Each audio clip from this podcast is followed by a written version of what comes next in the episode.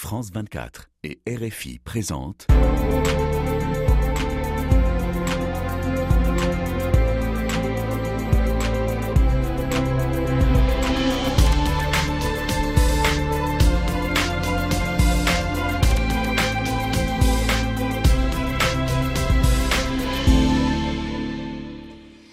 Bonjour à tous, merci de nous rejoindre pour Ici l'Europe. Nous sommes ensemble sur France 24 et Radio France Internationale. À l'issue d'un sommet européen consacré à l'aide en Ukraine et perturbé par la crise agricole, nous avons le plaisir d'être en compagnie de Paolo Gentiloni, commissaire européen aux affaires économiques et monétaires et à la fiscalité. D'ailleurs, en Italie, il a été euh, président du Conseil des ministres de 2016 à 2018, euh, issu d'ailleurs du Parti démocrate, les sociodémocrates. Et je rappelle que le pays est aujourd'hui dirigé par une coalition à droite toute, avec à sa tête Giorgia Meloni. Alors bonjour, monsieur Gentiloni. Merci d'être avec euh, nous en duplex de la Commission à Bruxelles. Est-ce que vous trouvez que cette semaine se termine bien? Moi, je dirais aussi très bien. Euh, on avait beaucoup de préoccupations pour le sommet de, jeudi et, les conclusions montrent que à la fin l'Union européenne est plus forte de ses propres divisions. Euh, le fait qu'on a décidé un aide euh, pour quatre ans de 50 milliards à l'Ukraine est très important, naturellement pour l'Ukraine. C'est un message aussi pour les États-Unis qui aborderont ce sujet dans les prochains jours dans le Congrès. Et c'est un message aussi pour nous, pour nous de l'Union européenne, euh, parce que le combat que l'Ukraine est en train de mener contre l'invasion est un combat aussi pour nos valeurs. Et je pense que c'est une bonne démonstration que de toutes nos difficultés, mais qu'à la fin, on réussit fréquemment à prendre les bonnes décisions. C'est ça. Revenons sur l'enjeu principal de sommet. Vous l'avez dit, euh, l'aide de 50 milliards d'euros euh, euh, accordée finalement à l'Ukraine. Le veto du populiste hongrois Viktor Orban, proche de Moscou, n'a pas joué. Les 27 ont adopté à l'unanimité ce budget à long terme sur quatre ans. On écoute tout de suite les explications de Florent Rodeau. Le blocage aura duré deux mois. À Bruxelles, les 27 membres de l'UE sont enfin parvenus à s'entendre sur une nouvelle tranche d'aide de 50 milliards d'euros destinée à l'Ukraine. Un accord après seulement une heure de sommet. Malgré sa farouche opposition depuis des semaines, le Premier ministre hongrois Viktor Orban, proche du Kremlin, n'a pas mis ses menaces de veto à exécution après avoir subi l'intense pression de ses partenaires européens. Et c'est Charles Michel, président du Conseil européen, qui a annoncé la bonne nouvelle pour les Ukrainiens. Nous avons un accord. Il garantit un financement stable, prévisible et à long terme pour l'Ukraine. Une enveloppe jusqu'en 2027, plus que bienvenue pour Kiev qui tente toujours de repousser l'envahisseur russe depuis maintenant 22 mois. Sur ces 50 milliards d'euros, 33 seront alloués à l'Ukraine sous forme de prêts, les 17 autres sous forme de dons. En contrepartie de son feu vert, Viktor Orban l'a dit sur ses réseaux sociaux, il a reçu l'assurance qu'aucun centime hongrois ne terminera entre les mains des Ukrainiens. Nous avons reçu une offre et nous avons finalement négocié un mécanisme de contrôle qui garantit l'utilisation raisonnable de l'argent. Et nous avons reçu la garantie que les fonds hongrois n'iraient pas en Ukraine. Pour Volodymyr Zelensky, cet accord arraché de haute lutte à Bruxelles est la preuve de la forte unité des 27 la contribution de l'UE, selon lui, à une victoire commune sur la Russie. Alors, Paolo euh, Gentiloni, l'argent versé à Kiev, 33 milliards de prêts, 17 milliards de dons, sera utilisé pour payer les salaires des fonctionnaires, maintenir l'acheminement euh, des armes européennes vers l'Ukraine, alors que la Russie euh, reconstitue ses stocks, notamment à travers des pays comme la Corée du Nord. C'est indispensable pour que les, les Ukrainiens tiennent? C'est absolument indispensable. Euh, L'Union européenne était déjà sur le plan économique euh, le premier contribuant de l'Ukraine euh, et ça sera encore plus important dans les mois qui viennent parce que on n'est pas complètement sûr que nos partenaires dans le monde euh, seront dans la condition de faire le même. Moi, je suis assez optimiste sur le fait que les États-Unis euh, pourront trouver une voie dans leur congrès pour continuer quelque forme de soutien, mais sans le soutien européen et sans ce soutien européen qui est moyen terme, qui permet aux autorités ukrainiennes aussi de une, certaine programmation, qui va aussi se transformer euh, si on réussit à avoir une paix juste rapidement dans un soutien à la reconstruction de l'Ukraine. Sans l'Union européenne, ça serait impossible pour les Ukrainiens de continuer leur combat, qui est un combat pour nos valeurs. Alors, lors du sommet de jeudi, les Européens n'ont fait que deux concessions minimes. Ils ont accepté que l'aide soit débattue chaque année, mais sans possibilité de vote, donc de veto, euh, et que le Conseil puisse euh, exiger dans les deux ans une révision euh, de, ce soutien à l'unanimité. pourquoi est-ce que le, Hongrois Viktor Orban, qui semblait si réticent, a changé d'avis selon vous?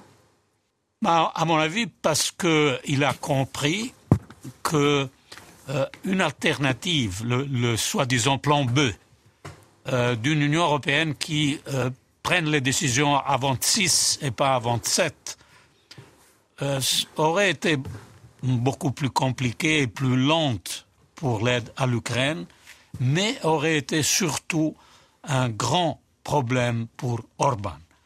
Et à la fin, il a euh, perçu son isolement et je pense qu'il a pris la bonne décision. D'autre côté, les pays de l'Union européenne ont décidé de faire tous les efforts pour rester euh, à 27, euh, pour ne pas prendre la, la voie, entre guillemets, facile d'aller à 26. C'était bien d'aller à 27 et Orban, à la fin, a accepté parce qu'il a perçu son isolement. Mais beaucoup craignaient que justement Victor Orban n'accepte de céder qu'en échange du déblocage des 20 milliards d'euros de fonds européens euh, destinés à la Hongrie euh, gelés par Bruxelles en raison des manquements à l'état de droit.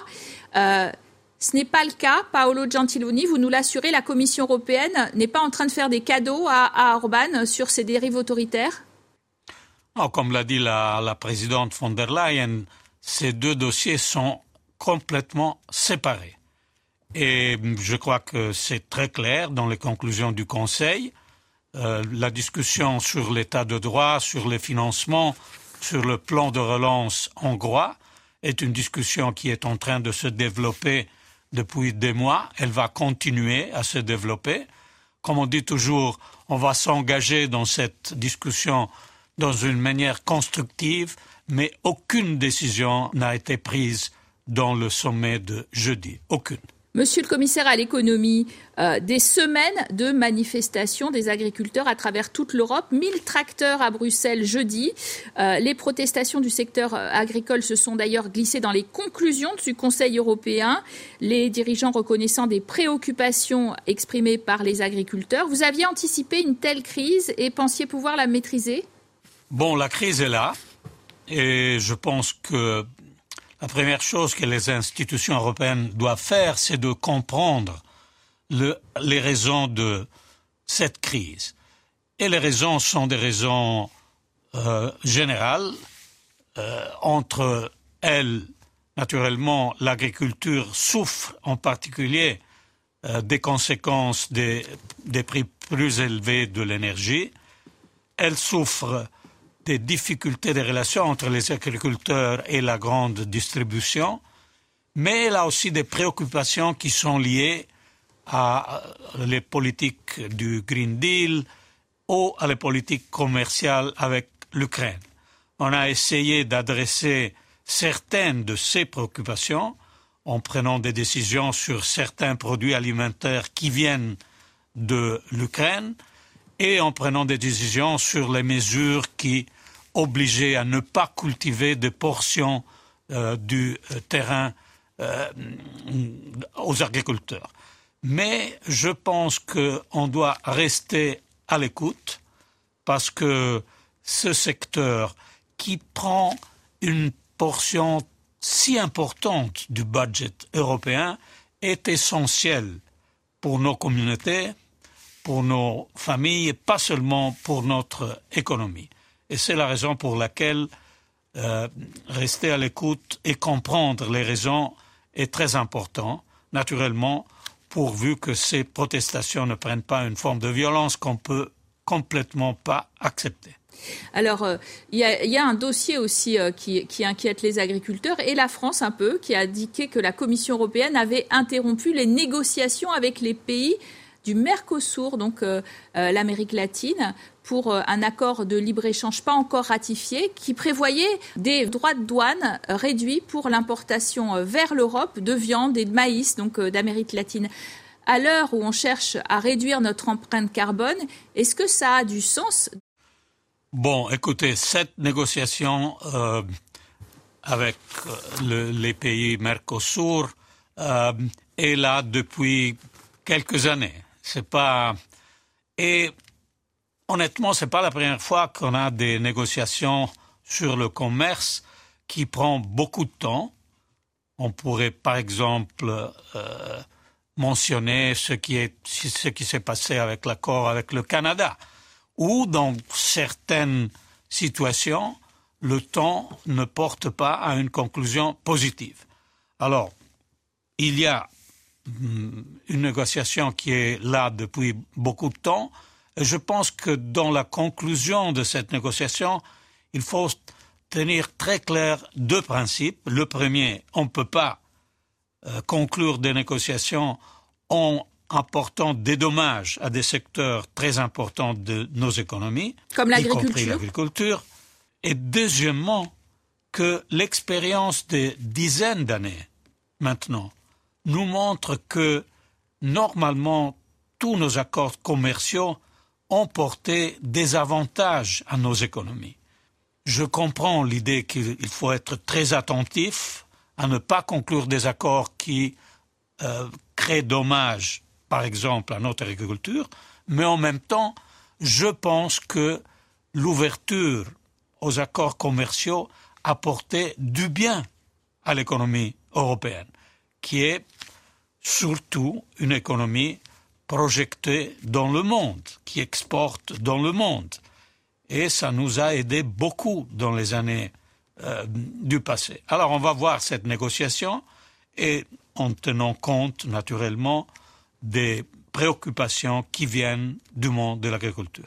Vous êtes le commissaire européen en charge de l'économie. Les perspectives sont moroses dans ce secteur. L'Union européenne affiche une croissance faible de 0,5% pour 2023, euh, euh, avec une Allemagne en récession. C'est beaucoup moins que les États-Unis. Quel est notre problème? Notre, problème est, je pense que euh, on a eu une succession de crises euh, qui a été très difficile à aborder. Une crise, naturellement, était une crise globale qui a affecté euh, tous les pays du monde, le, Covid, la pandémie. Puis on a eu la crise euh, de la guerre en Ukraine, qui a affecté tout le monde du point de vue géopolitique, mais pas tout le monde dans la même manière du point de vue économique elle a affecté l'Europe, particulièrement en termes de hausse des prix de l'énergie, dans une manière extrêmement lourde. Si on pense à qu'est-ce qu'on attendait dans l'automne de 2022, un an et demi, il y a un an et demi, un, un peu moins, on attendait une récession en Europe, on attendait des blackouts, on attendait des énormes problèmes sur le plan énergétique. En fait, on n'a pas une bonne situation, on est dans une croissance euh, très très très faible et on a réussi à éviter la récession. On est en récession dans une dizaine de pays européens. Dont l'Allemagne, hein, le principal pays quand même européen, ce qui est très euh, préoccupant. Y compris, y, compris l'Allemagne. Y compris l'Allemagne. Euh, et en Allemagne, le problème de de combien le coût de l'énergie est augmenté est particulièrement fort est évident. Qu'est-ce qu'on doit faire maintenant? En sachant qu'on a une croissance trop faible, on ne peut pas rester pour des années avec une croissance si faible. On doit pousser notre économie avec des investissements. On a la chance d'avoir aussi des programmes en commun de l'Union européenne, Next Generation EU, qui, pour les années qui viennent, seront capables de soutenir nos économies avec des investissements publics financés par l'Union européenne. On doit aussi favoriser ces investissements. On doit en tout cas éviter les erreurs qu'on a faites peut-être il y a 10 ou 12 ans dans la crise financière internationale quand on a répondu à cette crise avec des politiques d'austérité. Ça serait une Justement, Paolo Gentiloni, c'est ce qui se joue avec la réforme du pacte de stabilité euh, qui a des normes particulièrement rigides. Cette réforme, elle suscite des polémiques malgré l'idée que la Commission va tenir compte des particularités de chaque État et donner des flexibilités pour euh, favoriser l'investissement. Eh bien, euh, la proposition de la Commission consiste aussi à réduire l'endettement des États, ce qui fâche les syndicats. Et beaucoup disent qu'on est en train de retourner en fait à la rigueur, d'ailleurs sous l'impulsion de l'Allemagne. Bon, il n'y a rien dans, ces propositions qui euh, contraint les États membres à retourner à une politique de rigueur et d'austérité. Je ne dis pas que c'est que le compromis qui a été trouvé entre les pays européens et euh, je ne dis pas qu'il s'agit des règles de, mes rêves. Euh, la proposition que la Commission avait avancée était, à mon avis, plus avancée, mais à la fin, dans le compromis qui était nécessaire et qui a été trouvé, on a gardé des aspects qui sont très importants. Une optique de moyen terme dans les plans des pays, une différenciation entre les pays parce que les situations sont très différentes entre les différents pays, un parcours beaucoup plus graduel en relation aux règles qui existent de réduction de la dette et une place pour favoriser les investissements. Tout ça a été beaucoup compliqué avec l'introduction de euh, paramètres numériques qui ont été nécessaires pour aboutir à un compromis euh, avec l'Allemagne et avec d'autres pays, mais à la fin, je pense que euh, beaucoup des principes fondamentaux de la proposition sont encore là D'ailleurs, votre pays, l'Italie, est dirigé, je le disais, par Giorgia Meloni, euh, s'apprête à un grand plan de privatisation de la poste, des chemins de fer, euh, euh, des hydrocarbures Eni, pour justement réduire sa dette qui a explosé, hein, 140%, on est loin des, 60% préconisés hein, par le pacte. Est-ce que ça vous paraît important de réduire cette dette, une bonne trajectoire pour l'Italie? Je pense que dans les nouvelles règles, on a la possibilité d'avoir une trajectoire de réduction de la dette qui est nécessaire et importante, en particulier pour l'Italie, mais aussi pour d'autres pays, y, inclut euh, la France. Mais il faut le faire en manière, dans une manière graduelle. Et hum, en ce qui concerne la décision du gouvernement italien de euh, d'avoir un objectif euh, de 20 milliards euh, à travers des privatisations. En fait, il s'agit de ce qu'on connaît à la Commission de mettre sur le marché financier des portions de secteur que vous avez mentionné, mais sans perdre le contrôle public de ces secteurs. Et c'est une décision du gouvernement et je pense qu'ici à Bruxelles, on la euh, respecte et il fait partie des plans qui nous sont, que l'Italie nous a présentés. Merci à vous d'avoir été en notre compagnie, Paolo Gentiloni, pour Ici l'Europe. Merci à vous de nous avoir suivis sur France 24 et Radio France Internationale pour cette émission.